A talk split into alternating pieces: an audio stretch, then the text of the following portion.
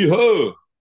This is Mike Laree, and you are listening to the Seven Line Pod, the only Chinese speaking podcast about the New York Mets and all things New York.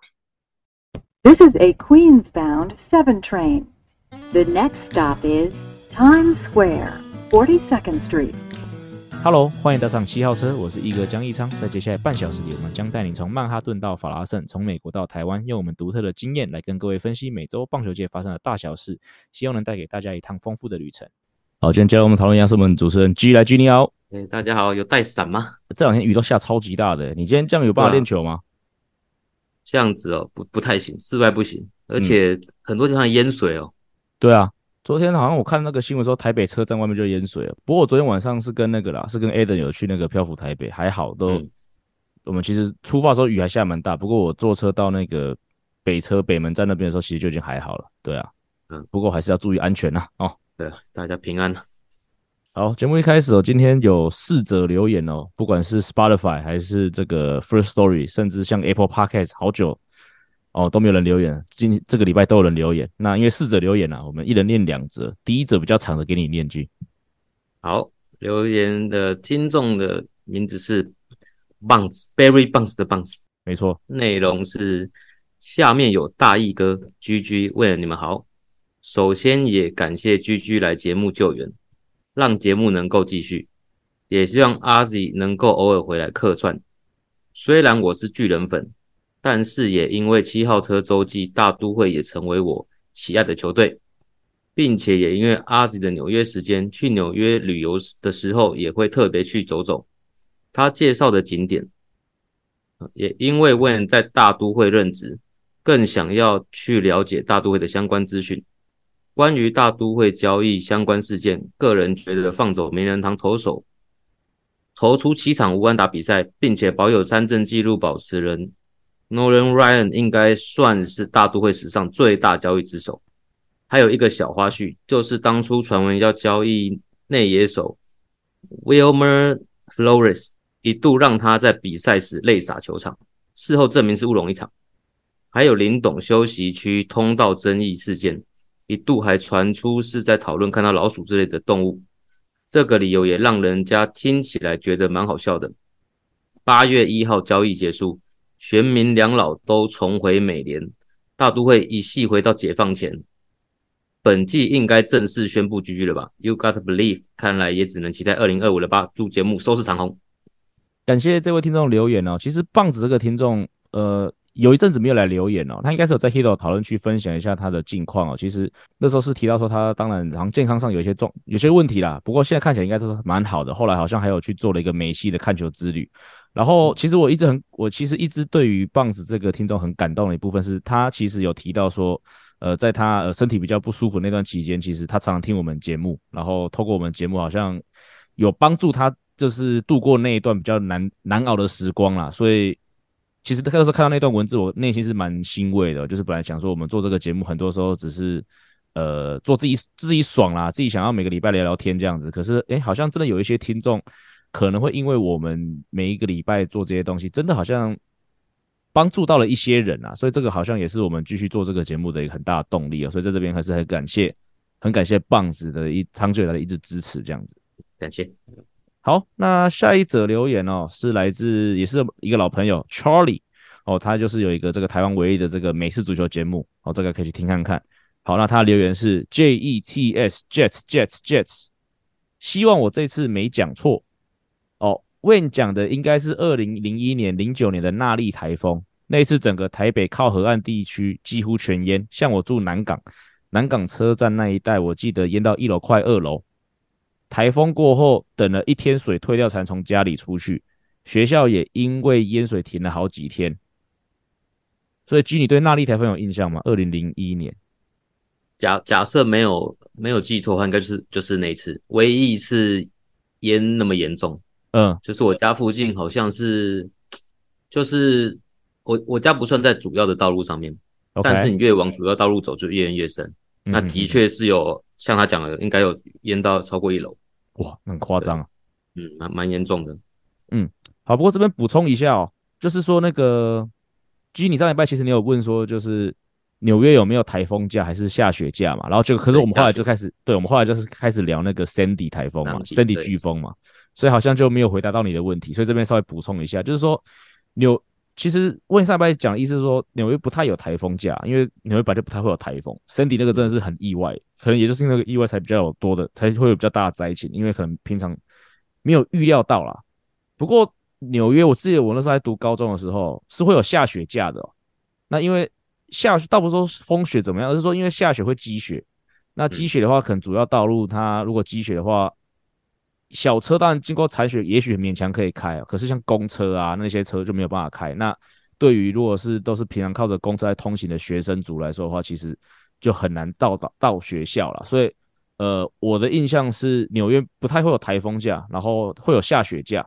那另外我自己在读大学的时候，也常常会因为呃，因为下雪嘛，虽然即使雪残哈，他把雪堆在路边嘛，那他堆在路边的时候，其实平常路边停车位置就会少，因为平常可能这边都可以停，那可能有一个一两个车位的那个空间就拿来堆雪，所以我常我发生过好几次，就是下雪的隔天我去上课啊，然后我在学校旁边绕了好几圈，然后找不到车位，然后我就自己放了自己的下雪架，这个也是有。原来，那下一个是来自这个 Apple Podcast 留言哦，那留言的人是 Gogo Backer，也是个老朋友，住在 New Jersey。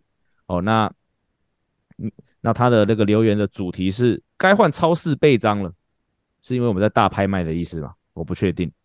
那不过他的留言很简单啊，季中大甩卖，我没我难过。对，就是很简单。那其实就也呼应到我们上个礼拜讲的那些那个啦，就是会我们上礼拜讨论的很多大多卖价这个消息啊，所以他这边就是在讲到这件事情。好，那第四个留言交给 G。好，这个是来自基隆 Tim Never Rains，对，这是他的名字嘛？这个绝对是 Hito 大联盟的这个听众啊，因为就是会有个地名再加上一个人名。嗯、那 Tim Never Tim Rains 是一个那个以前的传奇球星，我记得他儿子好像打过打过拉纽的样子。哦，真的？好像啦，我忘记雷恩斯吧。好了，没关系，离题了，来继续念一下这个留言。好，内容是我感觉 Corbin Carroll 是豪华版的 Brett Gardner。桂梅的 Drew Gilbert 如果是穷人版的 Carroll，那他的模板是不是和 Gardner 比较接近呢？Gardner 在洋基低调强了十几年，如果 Gilbert 真的长成 Gardner，桂美也赚翻。对，同意哦，就是如果真的长成 Brett Gardner 哦，真的是赚翻了，而且除了会打球之外，还会帮忙修修一次天花板。对。不过后来我去查了一下，因为我记得我那天除了把那个把 Gilbert 比较成穷人版的 Corbin Carroll 之外，我好像也比也拿他跟我们自己队的 Brandon Nimmo 比较嘛。所以呃，Team Never Rains 这边提出了就是 Garner，我就去查了一下这个成绩哦。那看起来其实 Nimmo 虽然说速度不错，可 Nimmo 不太会倒垒。这样，那 Gilbert 在小联盟目前虽然说就打一年多，那不过他是有他是已经有十六个生涯已经有超十六个盗垒成功了三。应该一百多场三有十六个盗垒成功了，所以这样看起来的话，Gilbert 的确是会比较像 Garner，哦，所以这个这个这个比较应该是蛮正确的哦，那也是我们的期许哦。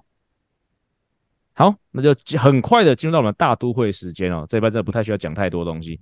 好，那一开始就是先跟金队打了三连战嘛，那毫不意外的三连败，就是也然后就延续了之前跟那个皇家队的三连败嘛，所以。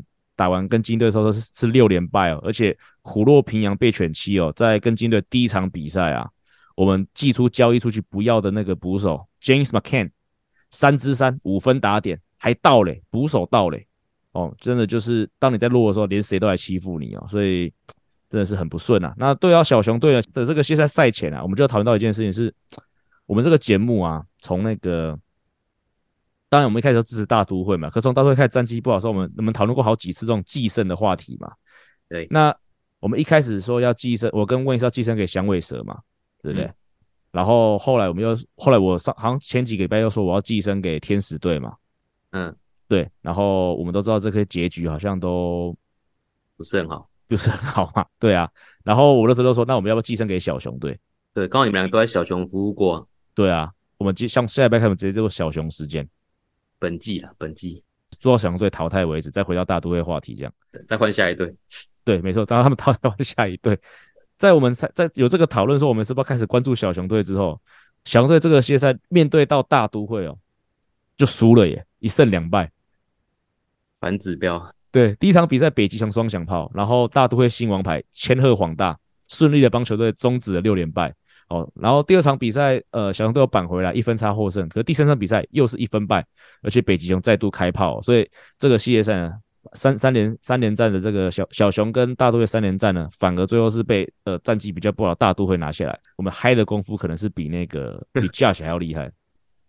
神秘力量。上个礼拜对于台湾球迷一个很大的消息就是。张一成被 DFA 嘛？那呃，G 你怎么看这件事情呢？可我觉得他问题一直都存在吧，就是打打击没那么好。对，那守备虽然有有达标，但是我是觉得他守备的状况，其实大联盟应该还是很多很多人可以去换他的位置，但打击比他更好。对，所以当他打击陷入低潮，或者怎么这么说不太对啊？原形毕露的时候，球团就会觉得啊，我忍不住了，还是换换别人好了，这样子。对啊，没错，因为其实我上一班有讲到嘛，在讲哲轩的状况就是这样。哲轩也是大联盟等级的守备选手啊，可是当他的打击状况已经没有办法，至少在大联盟有生存能力的时候，球队就会想要把他替代掉。那事实上，张育成今年打击状况真的是比较糟糕一点哦。打击三围是一成六二、两成跟三成五二哦，OPS Plus 只有四十哦，也就是个 PR 四十的选手在进攻端的表现。那讲到这个打击啊，其实我们之前都讲过很多次嘛，今年感觉他的打击就是比较呃单方面，就是只要用强力拉打的部分。然后这个部分呢，其实我们那个看看，因为未来最近派了他们的记者去去贴身访问张玉成，然后就看到一个访问，然后张玉成就应该算是要可以说是很得意的。表示说他很喜欢在分威打球嘛，那个表情算得意吗？得意或者有点也不能说憨憨的，就是乐天乐天那种感觉。对对对，不是乐天讨厌，对，对是那个乐天乐天那种感觉。嗯、对对，他有讲到说他很喜欢在分威打球，因为那个分威有那个左外有那个绿色怪高墙嘛，但是绿色高墙高归高，但是因为他距离很近，所以他的意思是说我只要打，我只要往左外打高哦，他就只要打到墙就会安打。然后我那时候就在想说，会不会是这样的打击策略让他才今年变得说这么爱拉打哦？那因为我会这样讲，其实是其来有自的。因为我因为我自己在打大学的时候啊，有一些球场哦，它可能也是盖在比如说操场上面，所以说它也会有左右外不平衡的状况。那很多时候会牺牲的都是右外，右外会比较短。那我那个时候呢，只要去客场的时候啊，遇到那种是右外比较短的球场，然后我回来我都会陷入低潮。为什么呢？因为可能就是这个心态嘛，就是说我只要可以把球拉到右半边，我就有机会打到墙上，是打出墙外哦，然后就会感觉会比较刻意的，可能有意无意间的比较想要拉打，对啊。然后每次我的印象中，我只要去打完那个球场之后，我都会低潮。那我也把这个想法丢在群组嘛，然后同时我也丢给那个 Jacky 炳生嘛，因为数据找炳生嘛，诶，他很厉害，他就直接找出数据来，他说张育成生涯在分威球场拉打跟所有击球比例是五十六 percent 哦。然后呢，在其他球场，他拉打比就有三十八 percent 哦，所以他在分位上感觉真的是不知道是不是真的是特别想拉哎、欸，对啊，对啊，这个是一个蛮特别的现象。但他代表他平常不是拉打型的，但他的分位就是想拉，他平常是三十八 percent 啊，对啊，可到了分位变成五十六，增加了十几 percent，嗯，对啊，当然虽然说今年看起来张雨晨在主场成绩真的是比客场再好一点点啊，说可能真的有吃到一些绿色高墙的红利吧，不过。对，可不过我刚刚讲到嘛，这个打击策略其实是会会 carry over 嘛，就是说你不可能说哦，我在这边这样打，我下一个我到下一个球场，我马上就改变策略。所以我不知道是我不知道是不是这个啦，但总感觉有一点点因素哦，这个是我的一个小推论。他自己就有讲，他说他在其他球场一样这样打就被截杀了。对啊，所以他不要这样打。对啊，这个对啊，蛮有趣的一件事情哦，我有注意到。好，那下下一个我们要聊的事情哦，就是。上个礼拜啊，其实，在那个守护者对到白袜队的比赛里面，哦，发生了斗殴事件。从棒球赛突然变成 WWE 哦，就是 Ramirez，Jose Ramirez，J Ram 对到了白袜队的这个游击手 Tim Anderson，好像就是因为在一个二垒安打的的这个华垒的触杀当中，好像 J Ram 对于 Anderson 的触杀感觉到有点不满了，所以他就讲了几句哦，然后结果 Anderson 就直接手套丢掉。然后摆出了拳击状拳击的动作，然后两个就开始打起来。前面一开始因为感觉因为 Anderson 是比较呃积极的一方哦，所以感觉好像像他先对了那个 Ramirez 挥了好几拳哦，不过 Ramirez 都有都有撑住哦，然后 Ramirez 就随手一挥哦，就击中了这个 Anderson 的下巴，然后就出现名言 Down goes Anderson，Down goes Anderson，就是真的很像是拳击场上直接被 KO 那个画面。对，对啊，其实你看这个事件，你有什么想法？第一时间我是看到那个裁判原本想要把他们两个人架开嘛。对啊，就突然发现他们两个这样打起来，就变成像裁判说预备开始那种感觉。对啊，就很像那个拳击赛的裁判。对啊，应该不是预备开始了，应该只是说反正我挡不住，我不要至少不要在中间挨打，不要在中间被被打到。对，对啊，那我记得那个 Ramirez 讲，他觉得 TMN Anderson 这样子太大力的话，触触杀会容易让人家受伤嘛。对啊，那我觉得另外一点是因为你已经触触杀完了，不管是 safe 还是 out，你就不要一直站在人家身上。哦，也是啊，对，就感觉是在羞辱别人的感觉。嗯，对嘛，所以他最后那个他还会说他不尊重比赛好一阵子了，他是这样讲。对对，那像上次他也是在 tag 的时候把人家手剥掉嘛，就前一场比赛。对啊，那以后这样子，就算我是人家站在垒包上，我是把他推掉就好，还不就他不就出局了吗？对啊，就是打美式足球啊。对啊，而且这件事情事后，当然因为呃，Ramirez 是获胜的那一方啊。可是其实从他们两个平常的人设跟两个平常的待人处事啊，感觉起来舆论上面也是一面倒的帮那个 Ramirez 加油哦。而且 Tim Anderson 在这个事发之后啊，他一连串发了大概六七条莫名其妙、意义不明的这个意义不明的推文哦，真的不知道是被打到脑震荡呢，还是就是一个中二病发作。对，可能就没有人看得懂，而且。Tim Anderson 之前争议也没有少哦，就是我们记得他自己曾之前就曾经因为那个在访问中间自称为自己是现代版的 Jackie Robinson 嘛，对啊，我虽然说我觉得他非常这样子讲是非常侮辱 Jackie Robinson 的名字哦，因为 Jackie Robinson 我们知道他好斗，可是他他没有那么中二，对，我觉得好斗跟中二是有个差距的哦，不一样，对对，没错。好，不过看到这个事件啊，就就让我们想到，就是我们其实之前我们在中华职棒工作的时候，都有参与到一些。蛮还蛮有印象的这个板凳清空事件啊，G 你自己最印象深刻是哪一次啊？我记得是那时候刚交易完那个兄弟的五虎将的某些人来富邦嘛，然后是不是中间就有其中有两次吧？我觉得不止一场吧，好像就是连连续两三场都有火气。那我我有点忘记是不是每场都有冲突，只是那时候就变成说，呃，球员从兄弟转过来的球员也不爽不爽史奈德嘛。然后就觉得是史奈德说要使唤那个对方使唤兄弟的投手，要他们丢近身球来干嘛干嘛，然们就还以颜色，大概是这个事件，其他就还好。OK，我自己哦，当然我自己有一个那个嘛，我的人生的 highlight 就是跟陈江河冲撞那一次嘛。可是我并没有讲那一次事情，因为那个跟我讲很多次。我想要分享的反而是在那一次之前，其实那年我在同一年，在那之前我就跟兄弟冲突过一次哦，就是王洪成对陈陈聪宇的事件。那一次的那个板凳清空，我很印象深刻哦。中华职棒我们都知道大家都很熟，打不太起来嘛。嗯。但是你送上去的时候，总是还是会有一点点的叫嚣跟一点点的这个互骂嘛。嗯。所以我那次印象深刻是为什么呢？就是我从来没有一次冲上去啊，然后对方球员都在道歉啊。对，因为如果你那一次事件的话，其实。呃，那个冲突就是王洪成可能当下的情绪比较激动，所以说他对于我们这边的休息室有一些比较，对他对陈崇宇本人还有对于我们这个休息室都有一些比较那个激动的动作，然后就导致我们板凳冲出去了。然后而且除了你们记得回去看那个画面的时候，其实那个事件发生的当下，王洪成就被那个他们捕手教练陈志宏就直接推进休息室，叫他坐好。所以其实，然后我们那时候冲出去的时候，我记得大家都想要找那个王洪成算账嘛，嗯，可是兄弟那边的啊，每一个人都说。啊，拍谁啦？拍谁啦？我没要嘎啦，拍谁？我等你够嘎啦！我人生第一次冲出去，然后对方忙着告忙着道歉这件事情，对，所以让我非常印象深刻。他有丢到崇宇吗？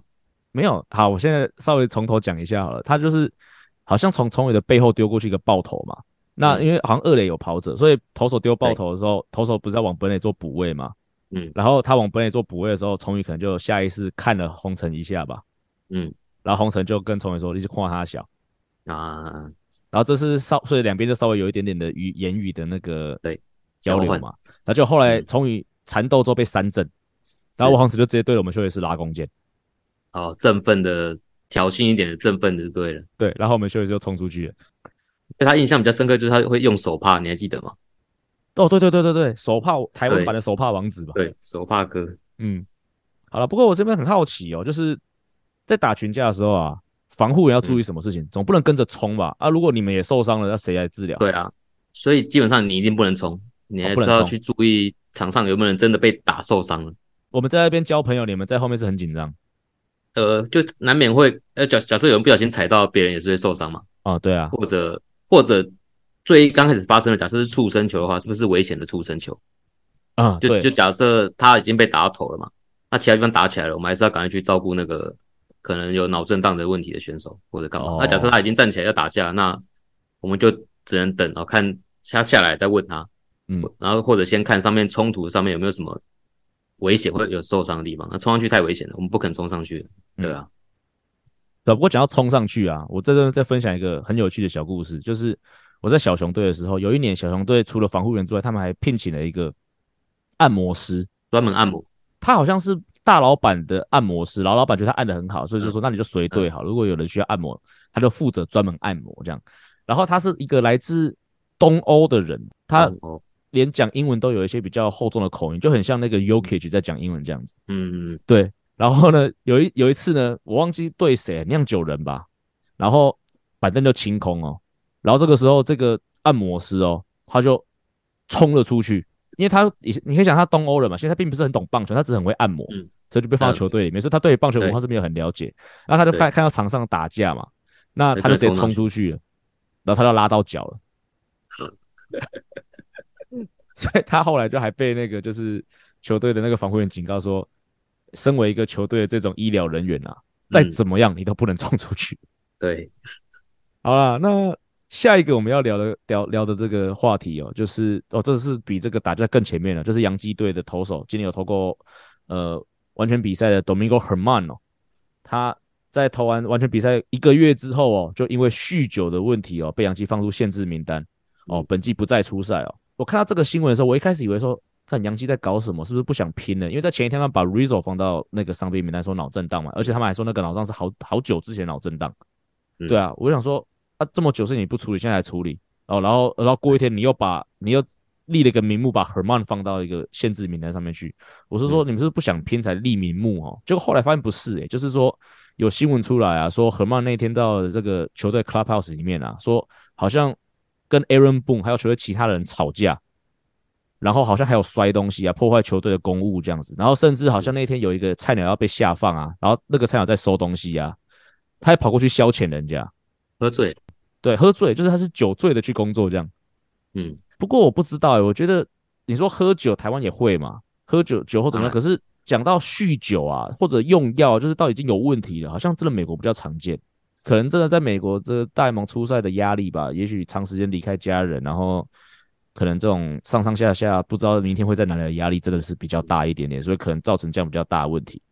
对，不过也有可能是美国的文化吧，就是感觉不要说棒球圈还是运动圈，好像美国本来酗酒跟用药文化就比台湾严重，对不对？你有这种感觉吗？用药哦，或酗酒，我觉得是比台湾严重，对嘛？所以我觉得这可能是个文化问题。嗯，台湾也是会有一些酗酒，但感觉比较像局限在这种社会新闻嘛，就是运动界好像比较少，比较少发生嘛。对啊，运动界通常都是个案，就是比如说喝一次酒然后出了事情，对，不是说是一个哦，好像有酗已经有酗酒问题的状况，然后用用药就更少了嘛。嗯，台湾基本上应该是运动员应该是不太不太可能。有啦，有之前有之前有那个业余球员拉 K 啦，然后篮球好像也有拉 K 的，对啊，但是直棒目前好像还没有带这样的印象啊。先敲木头。讲讲到拉 K，我想到一个故事，那时候我们去去某个地方比赛，然后住在汽车旅馆。嗯哼，那那时候我们就那天好像是练球日，然后练完回来就发现，哎，为什么？汽车旅馆那不是通常都走道嘛，就是车道了，然后再就是一间一间的下面停车，上面是房间嘛。对啊对啊对啊。然后就发现怎么有警察，有警车。嗯。然后因为我们我们的房间没有全部连在一起，就一是一整排都是我们的，但中间可能隔一间是别人的。嗯。然后就就看那个两个我们的房间中间隔的那间是外外人的房间的二楼的窗台，那窗台很小，基本上是就是种一些小小小花而已，甚至没东西，就有两个人。蹲在外面，嗯，被压着吗？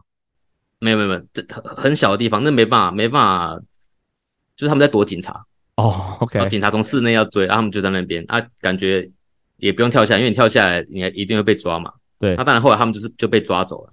嗯，然后我想说到底是什么问题，然后后来就有饭店的人来说，他们是在房间应该吸毒吧？哦，对，然后后来后来我们就我们就在讨论嘛，然后就有群友说，哎，哦是他们了，我昨天不小心走到他们房间里面了。What? 然后然后我们就说，我是说没有没有怎样哦，然后他说没有啊，他们的人看已经懵掉了啊，我我就我就打开门，然后发现不是我们的人的时候，我们就我就跟他说不好意思不好意思，然后就赶快走到一楼要准备出去嘛。嗯，然后后来他就听到上面门打开，说：“哎、欸，等一下，帮我关下铁门。”哇，嗨到嗨到不在乎就对对，对。然后后来那间就就是他们那间嘛。那后来就是我、嗯、我们就很好奇嘛，里面到底长什么样子？因为人都已经被应该先被抓去那个警察局，嗯、对，跟晚点才会返回来。然后发现里面就是很乱呐、啊，然后有那种。什么咖啡包啊，哦，然后有一些奇怪的烟啊，就房间整个都很乱。有人漏有人漏屎漏尿吗？没没有没有那个啊，就第一次就去房间里面就闻到那个哦，原来这个就是那个拉，大概可能是 K 的味道。对，那很很很臭，很不好闻。OK，对，那后来后来我们就没有下文了，应该是他们有被放回来吧，我也不知道怎么样。对，反正就是其中一个不算不算有趣了，就觉得嗯特别，还是不能。酗酒不能吸毒嘛，这是一定不行的。对啊，对了，不过台湾职棒圈虽然说比较少那个，就是有到直接到酗酒或用药了。不过你说因为酒产生了一些蛮特别的故事，还是有的，对不对？就是好像有杨绛跟你讲过他在韩国职棒的经验，是不是？他说因为那边比较冷嘛，嗯哼，所以有些人会喝一点小酒，当然不是那种酗酒的局间哦，喝一点酒，局间呃比赛间或比赛前或者热身前。像应该是投手吧，他就说会有喝酒，可是当然他当然他们就装在那个可能他的水壶或者保特瓶里面，你是看不出来，他但不可能直接提酒过去嘛。对对，但是他们就说因为很冷，但我不知道是因为是韩国才特别有这样的状况。嗯，对啊。然后我们那时候去跟中华队去美国异地训练嘛，嗯哼，然后就有外国人就刚好他们在聊到烟草的事情，就是可能有人烟草。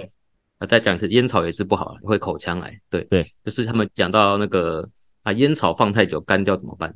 嗯，然后就有人说哦，你可以加，因为有人说加水，他、啊、加水就很，他们可能觉得很恶心吧，没味道。然后就有人说哦，对他们说哦，你可以加威士忌，加一点酒，嗯，然后摇一摇就会比较。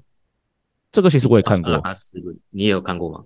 好像会在那个表面戳几个小洞，不管是台湾还是美国那个超商嘛，都有卖那个非常小罐的那种威士忌。对对。戳几个，想要把它倒下去，那种感觉，倒进去。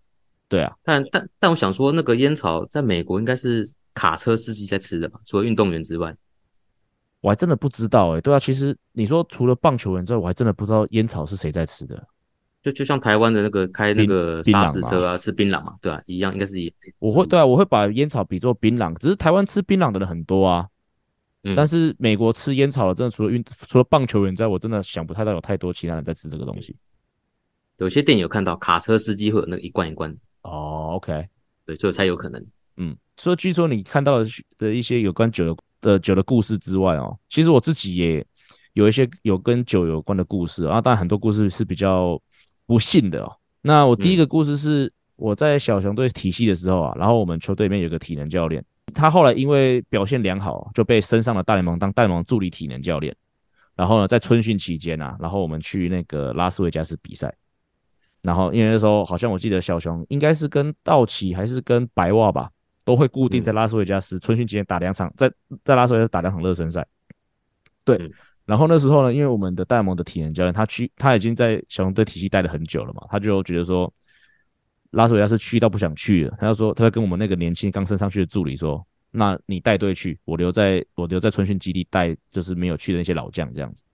然后，所以就去了啊。然后我记得我那个我那个同事那时候也才真的也才大学毕业三五年吧，二十五六岁的一个年轻小伙子。然后第一年上大联盟，然后就跟着球跟跟着大联盟球队去了拉斯维加斯嘛。可以想见，晚上应该是蛮玩的蛮玩蛮嗨的啦，蛮开心的啦。好，然后那当然第二天到球就是有点宿醉嘛，这个我觉得很合理，对啊，嗯，也不能怪他。那嗯，那可是他做了什么错事呢？G，我知道你不太喝酒，可是这个我跟人家确认过，有种理论叫回魂酒，你知道吗？就是喝了再喝酒才能改改改改掉宿醉。对，就是当你宿醉的时候，你的最好的这个解宿醉方式就是马上灌一杯啤酒进去。对，那其实呢，在大联盟的休息室里面哦，在更衣室里面，特别是教练团的更衣室里面，其实啤酒是随手可得的，因为赛后可能要写报告，可能要干嘛，其实那个很多球队的那个管理啊，或者就是球团的人员都会准备啤酒给就是教练团去做，呃，在赛后的这个，所以他们都会冰在那个冰箱里面嘛。然后呢，我们这个助理体验教练他。到了球场，他知道他宿醉嘛，他想说不行，我等一下要代操了，所以呢，他就从冰箱拿了一罐啤酒，很快把它灌下去，想要回魂。结果呢，这个动作呢就被有心人士看到，然后就一状告到了大联盟的 GM 去。嗯，那你可以想见嘛，他是个助理体验教练，讲实在的，你说他很重要吗？其实他一点都不重要。嗯，对，所以年大好的年轻人就就因为一件事情被开除了。不过还好啦，不用替他担心，因为后来呢，他因为我们其实知道他是个非常好优秀的体能教练，所以我们就把他介绍到别队去。后来后来他到了蓝鸟队去，然后我知道他现在也是升上大联盟，而且好像去年还前几年他也拿下了就是大联盟的年度最佳体能教练，所以这个故事也算是一个好的好的结局。改过自新了。也没有改过自新，就是犯了一次错而已。他也没有犯什么错，对啊，对对，就是个很好的人，但是就是因为一个不幸的一个不幸的错误的决定，然后让他失去了第一份大联盟工作。可是有能力的人就是有能力啦，到哪里都还是会成功，嗯、所以到最后他还是有靠着他的努力把他拼回来这样子。对啊，不过除了刚才讲那个故事之外，我自己在那个带训练的时候啊，也遇到了几个跟跟酒有关然后蛮有趣的故事哦。对啊，那。这个都跟我带选手去做重量有关系。其实你应该知道，就是我不管在我不管在台湾还是在美国啊，就是我只要在客场比赛的时候，很多时候我早上会会拉车，然后去可能就是当地的那个健身房，然后带选手做重量训练嘛。因为有时候球场的设备可能没，客场的设备可能没那么好，或者可能客场不一定会借我们用嘛，或者时间配合不上，这都是有可能。对，总之就是不方便啊。然后呢，我在这个状况之下就遇到两次蛮特别的经验哦。一次是我遇到。有选手前天喝的太多啊，然后隔天去做重量的时候，因为我们都早上做重量嘛，他在装室里面睡着。对，因为我们做完重量之后，我们把车拉要准备要拉车回饭店的时候啊，然后车车上点名，怎么算就少一个人。嗯，对，然后结果就打他的电话也不接，你知道吗？然后就后来等了等了应该有二三十分钟之后啊，才他才一脸满脸抱歉的说：“哦，因为他刚才做完重量之后，但有没有做做完重量是他自己讲的，有没有做根本就不知道。”嗯，呃，他就说他他做完重量之后，他跑到了那个健身房的瑜伽教室里面，然后就找了一个角落，然后就就睡着了。对，这是第一个。另外一个我觉得更扯的故事哦，是有一次我带球队去一个健身房啊，然后那个健身房它算是一个复合式的那种俱乐部的感觉，所以说除了健身器、重量器材之外啊，它还有一些像撞球、撞球桌啊、乒乓球桌这些设施这样子。然后呢，那天我几乎是带一整队去做重量。然后呢，就某某选手啊，就是从从一上车我就知道这个人不对劲了，就是闻到味道嘛，或者你看他讲话就知道这个家伙不是宿醉哦，他妈还在醉，你知道吗？没睡觉喝到早上，应该是喝到快早上，然后可能十点做重量嘛，他可能喝到正五六点，然后可能有没有躺我都不知道，也许冲一冲眯一下就来了，根本不是宿醉，是还在醉。然后呢，我们知道健身房很多时候那个门口的接待的都是会找年轻漂亮的妹妹嘛。对，然后他妈看到他就开始在那边跟他调情，一开始就在那边打招呼，嘿，真的，好，这个就这个都算了，你知道吗？男生嘛，看到女生嘛，想要这样子嘛，没有问题嘛，对不对？呃，看到林香就想跟他牵手嘛，这很正常。对对对，好了，anyway，然后结果这个都我都没有想太多，然后反正我知道这个就是醉的，我也不太想理他，反正。嗯，他他要为他自己的行为负责嘛，我只需要我只需要把想要训练的训练好就好了，我的想法都是这样子嘛。我就在我所以我就带着其他学员做重量哦，然后就做在做到一半的时候，这个家伙啊拿着一盒球，就是十六颗撞球，然后一根撞球杆，然后过来问我说要不要陪他打撞球，太瞎了。对，他自己跑去柜台，然后借了撞球，然后他就要撞，然后要约我跟他打撞球。然后这时候我就有点不爽了，你知道？但是我不想要，我还是不想不太想理他嘛，因为我还在训练其他选手嘛。我就说你不要管我，先去旁边哦，你不要烦我这样。对，然后就很卢哦，他说不要啦，一起打个撞球嘛，就去打一下，打一下。后来我就后来比较凶，把他斥责，然后叫他滚到旁边去。然后就后来大概过了五分钟十分钟嘛，我猜可能稍微醒了一点点，但是还没有到完全醒。这个时候呢，他进入到了那个内疚模式。嗯。开始跑过来狂道歉。哦，对不起啦，我不是故意的啦。哦，你不要，你不要跟教练讲，我真的不是故意的啦，对不起啦，对不起啦。我就是跟他说，我不要理你，你去旁边坐好，你给我去旁边冷静就好。这是我遇到我的这个教练生涯中，因为因为喝酒遇到比较奇葩的故事。嗯，对啊。不过讲到酒啦，我们今天还是要非常牵强的插播一下这个 GG 保健室啊。所以今天要聊的就是酒精对运动员的伤害啊，到底是到什么样的程度？你觉得？除了当然会让他做出错误的判断之外，对他们身体来说，到底是怎么样的伤害？嗯，首先还是提提倡啊，适量饮酒，过量会有碍健康啊。啊那、嗯、我觉得酒精也不是说特别对运动员的伤害，对人的伤害吧。这么说好了，嗯、所以第一个是，诶、欸，酒会利尿嘛。对，所以通常你在喝酒或者喝完酒的时候，你通常是一个脱水的状况，因为你不可能一边喝酒一边啊补充水分。喝水嘛，因为是尿尿，不太可能，因为喝喝酒就喝不够了，还要还要边喝水。对，这个我有个故事，我等一下你先讲完，我等一下讲。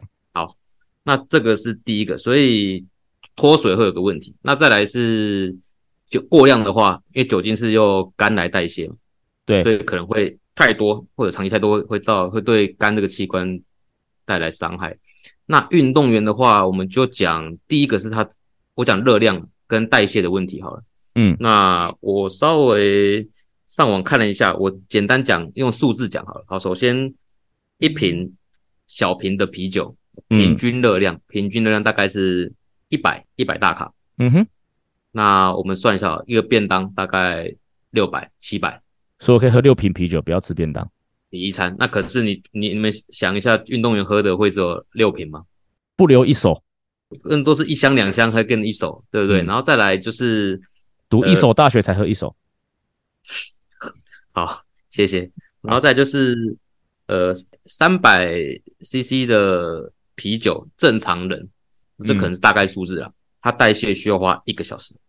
对，所以一瓶就一个小时哦。嗯、所以假设 OK，你是正常睡，你有睡满八个小时，好，你晚上可以喝八瓶。嗯，但一样嘛，那个那个量基本上不太可能这么少，或者有，呃，这是讲啤酒，假设他喝红酒。嗯，或更烈的其他烈的酒，那可能又不一样。嗯，对，所以呃，尤其特别是对于有受伤或者开刀的，嗯、我们就会说你一定要禁酒。对，我们我们大概都知道谁平常会喝嘛，或者喝多少。你是小酌或者每天都喝。对，可是当你已经受伤的时候，我们就会说，请你一定要先暂停。对，如果你禁酒不吃，我就请你吃罚酒。对，那你那你伤害你就会复原比较慢嘛。那这样子你，你你愿意吗？对不对？所以这个是跟健康、跟运运动员有关的伤害。对，嗯、好，好了，那讲到刚才那个喝喝酒脱水的故事哦，这个不是我亲，这个不是发生在我身上，这是我听我之前在那个小熊队的那个主管体能主管讲的，因为他之前是在他他在到小熊队当主管之前，他是在道奇队当大联盟体能教练，然后他有讲到、嗯、这个也是发生在就是春训去拉斯维加斯。然后呢，就是好像那时候是带道奇队去吧，他是跟着道奇队去。然后呢，赛前热身的时候，就是很有名的盗垒王 Kenny Lofton 那年在道奇队。然后呢，赛前我们不是都会在我们看到在看这棒职职棒比赛赛前，那个选手不是都会在线边冲刺吗？嗯。然后我的主管说那，那那那那一天啊，赛前 Kenny Lofton 第一趟冲刺出去就拉到了。然后就就被拖，当然就被拖回去那个防护室就做治疗嘛。然后就是稍微在在边治疗的途中，可能冰敷或什么的，反正就治疗你不能做什么，就坐在那边嘛。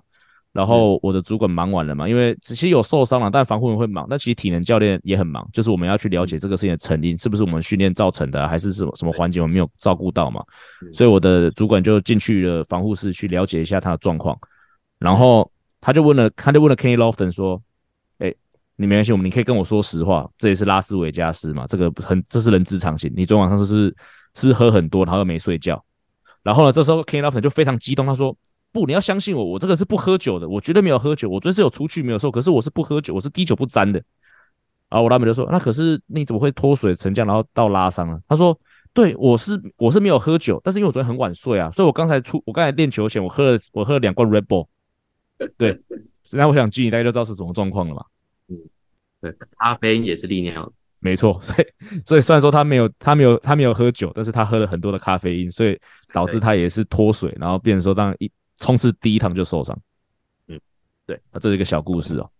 好，那今天最后一个话题哦，发生在台湾哦，就是其实也对我们来说是相对，我们刚才都讨论都大概是一一个礼拜多的新闻嘛。啊，这个新闻呢是我们今天录音前才发生第二天而已哦，就是台钢跟乐天哦，哦，他们做了促成了一笔交易。哎、嗯，中华职棒我觉得有六队之后，真的好像不容比较容易交易诶。去年乐天跟富邦也交易嘛，然后今年乐天跟台钢又交易，感觉球球队越来越多这样子的那个市场活络，感觉真的不错诶。对啊，嗯，那这笔交易案呢，就是。呃，台钢用林子伟哦交易了翁伟君、蓝颖伦，还有王义正，那另外再加上呃，目前还是旅日的王柏融，他的优先预约权。好，G 你怎么看这件事情？先撇开那个博龙的那个什么权不谈，我觉得蛮蛮合理的啊。乐天阵型本来就已经相对完整嘛，所以补一个职位，他其实也可以守外，也可以守内野。对啊，然后也打打击多一点火力。嗯，那台钢就缺就缺人嘛，阵型还没那么好嘛，所以找、嗯、找投手、找野手有经验的来，我觉得两边都得到他们想要的东西啊。嗯，对我想法是这样。你这样很中肯的，都不得罪的感觉。得罪吗？因为我觉得看了对看了某些文章，我觉得好像也没有他们讲的这么夸张。好，什么谁比较有经验啊，谁没经验啊，干嘛干嘛有的没的。嗯。嗯对，比较我比较觉得有趣是为什么那个博龙的那个那个叫什么优先预约权？对，会是会是还是在在台湾球队这边？这个是我觉得是改天可以好好聊的话题哦，因为他当初是透过入闸制度去到了日本嘛。那其实入闸制度当初 Lamigo 其实就已经收了一笔钱嘛。那我自己也会觉得说，好像。如果说这笔钱你就是把这个人卖掉了，对啊，为什么你这个人卖掉之后，你还可以再拥有他的某些权利？这个的确是蛮特别的啦。不过我们今天先不讨论那个部分，我们今天还是先来讨论一下那个就是交易的部分。那我从各个方面的角度开始讲好了。那乐天哦，三个字，赚烂。对，你没有问我说什么三个字，只有两个字。对，我们三个字。你不要管我了。哦，为什么叫赚烂呢？因为今年哦，乐天我们看给出去的，包括王伯龙啊，我就把王柏融算进去，因为其实他很重要。哦，这四个人啊，今年在除了蓝寅伦现在在一军打比较多之外，今年乐天交易出去的四个人啊，今年在一军合计打了一百零五个打席，然后投了四点一局，就是根本是在一军没什么出赛的一群人。嗯嗯，然后他用他用了这一群人呢，换到了林子伟，所以呢，以乐天的角度来说，就是三个字。来来来，哪三个字？赚烂。对，赚烂。哦，好了，以台钢来说啦，很多人在那边揣测说什么签不下来或怎么样啦。但是以我自己的消息啦，其实台钢一开始就因为队形的关系哦，他们就没有很想要林子伟哦。从选秀的时候就是这件事情哦，就是有可能是因为队形，可能或者跟也许我不知道是跟总教练呢，还是因为跟球队球员的年纪，反正总之我一开始的感受就是。台钢从一开始就没有觉得林志伟是适合这支球队的一个人选。嗯，那选秀为什么要选他呢？我其实同意他们要选，因为林志伟不管怎么样，他在那个选秀里面就是 best available。那以台钢现在这个球队的队形来说，你在选秀，你本来就要选最有价值的，而不是去选最适合的，因为你现在就是什么都缺嘛。你如果说是像中信啊，或者是像乐天这种比较呃。经营已经有多年比较稳定的球队，那你当然可以针对球队的洞去补嘛。可是当你什么都缺的时候，你当然是选最有价值的啊。那选了最有价值之后，你真的用不到，我可以把它解压缩嘛，把它像这样把它一换多嘛。你可以一个很有价值的换了好几个人嘛。但是我觉得第一个王博龙绝对是这个交易里面的最大关键哦，因为如果你把王博龙拿掉的话，这个一换三的交易完全是 doesn't make sense。嗯，没错，对，就是这个价值完全是不对的。如果没有王博龙在里面的话，那你把王博龙放回去，那假设他可以打回接近他之前在离在去日本之前在台湾的成绩的话，那我觉得这个交易其实相对是就真的算公平啦。只是这是个很大的风险啊，因为虽然说王柏融目前看起来的确明年很大机会在台湾啊，可是在他回来之前，你 you never know 啊。第一个有可能他会有没有可能在最后两个月在日职爆发？嗯，有，虽然说几率不大，还是有可能，对不对？嗯。第二个，他会不会像杨代刚一样，干脆去打美国独立联盟？对，这这是几率最小的啦。但是我只是丢一个可能性出来，也许几率很小。套一句奥本海默说的嘛，就是这个几率是什么？接近零，但是它不是零啊。嗯，对。那他的几率不是零的状况之下，你换了，你把林志伟换出去，换了三个其另外三个就是价值不对的人来说，其实我对对于台钢来说，这是很大的风险。特别其实联盟昨天有特别出来讲哦，说以联盟现在认定来说，这就是一笔一比一对三的交易。王柏荣的优先预约权还是到时候有乐天先签下来，再换给台钢。乐天甚至可以翻脸不认人，你知道吗？嗯，他可以直接说我就没有啊，我跟联盟报备价就是一换三。哦，联盟保障的。其实这个昨天秘书长也讲非常清楚，联盟保障的就是目前这个一换三的交易。王柏融这个默是你们自己的默契，联盟不负责。对，所以其实台钢在这个部分，我觉得他冒了一个很大的险。好，嗯，这是第一个部分。好，那第二个部分啊，我假设王柏融回来了，哦，那他也缴出还不错的成绩，那可以让这个交易稍微公平一点点。可是我觉得换回来的人选，呃，应该会有稍微再更好一点人选啊。这三个人，我觉得翁伟军。不错，年轻投手嘛，而且还很年轻，而且其实他很年轻，站过轮值。我觉得如果对你对他的医，你对台钢医疗团队有信心的话，应该是会是个不错的先发投手人选。嗯嗯。那蓝寅伦跟王义正，我就觉得年纪都比较大了一点点啊。特别你对于台钢来说，如果刚才讲说你如果因为林志伟是因为你觉得林志伟跟你们主力选手年纪有点差异，等到你球队准备要竞争的时候，林志伟可能老了。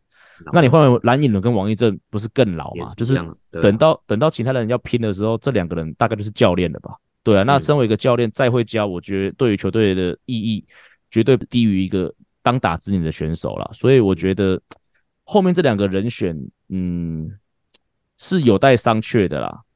这个人从这四个人人选就可以看得出来啊，就是目前台钢的说一举一动啊，都有满满的红肿的影子啊。